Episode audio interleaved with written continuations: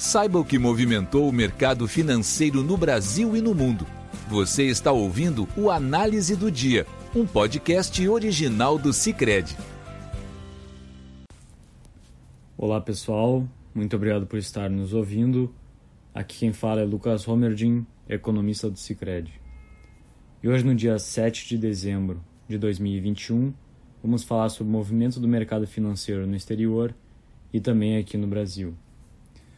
No exterior, a maioria dos principais índices acionários ao redor do globo avançava nessa terça-feira. Predominava entre os investidores um apetite maior por ativos de risco em meio ao noticiário sobre a pandemia. Na África do Sul, onde primeiro foi identificada a variante Omicron, os dados da evolução da pandemia continuam a sinalizar que, embora a variante seja mais transmissível, ela parece não gerar o desenvolvimento de sintomas graves da doença. Podemos perceber isso olhando para a evolução do número de novos casos diários, que avançou bastante ao longo do mês de novembro e início de dezembro, e pela evolução do número de novos óbitos, que teve avanços bem tímidos ao longo desse período. Além dos dados, foram divulgados ao longo do dia notícias positivas a respeito de tratamentos para a variante a empresa GlaxoSmithKline, uma farmacêutica britânica, teria divulgado que seu tratamento com anticorpos se mostrou eficaz contra a Omicron, de acordo com estudos pré-clínicos conduzidos pela empresa. Em meio a esse noticiário, contribuiu ainda para o avanço das bolsas a divulgação de indicadores econômicos melhores do que o esperado na China e na Alemanha. Na China, a economia mostrou performance melhor do que a esperada em seu comércio exterior em novembro, com avanço de 22% das exportações e de 31,7% das importações, ambos em relação a novembro de 2020. A dinâmica das importações responde em grande medida à demanda do país por carvão e por metais industriais, o que acabou ajudando a dinâmica positiva das commodities nessa terça-feira.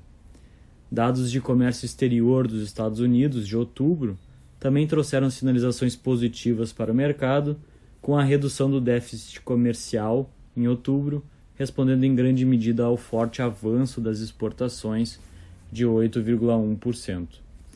Nesse contexto, as bolsas europeias fecharam o dia em terreno positivo, o DAX na Alemanha subiu 2,82%, o CAC 40 na França avançou 2,91% e o FTSE 100 no Reino Unido fechou em alta de 1,49%.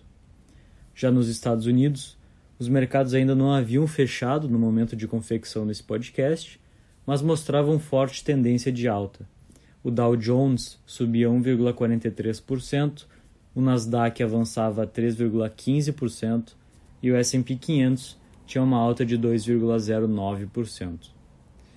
No Brasil, a bolsa acompanhou o bom humor externo e os investidores procuraram ativos mais arriscados ao longo do dia. Embalado pela percepção de que a variante Omicron não é tão nociva quanto as demais, o Ibovespa subia aos 107.625 pontos nesta terça-feira, o que configurava um avanço de 0,71% em relação ao fechamento de ontem e possivelmente seria, né, caso avançasse, a sua quarta alta consecutiva. Ajudava ainda a bolsa a avançar a alta de papéis de empresas ligadas ao setor de metais básicos, que respondiam ao resultado melhor do que o esperado do comércio exterior chinês. Em meio a esse movimento, o mercado acompanhava o impasse em torno da PEC dos precatórios, que é a emenda que abre espaço no orçamento para o pagamento do Auxílio Brasil.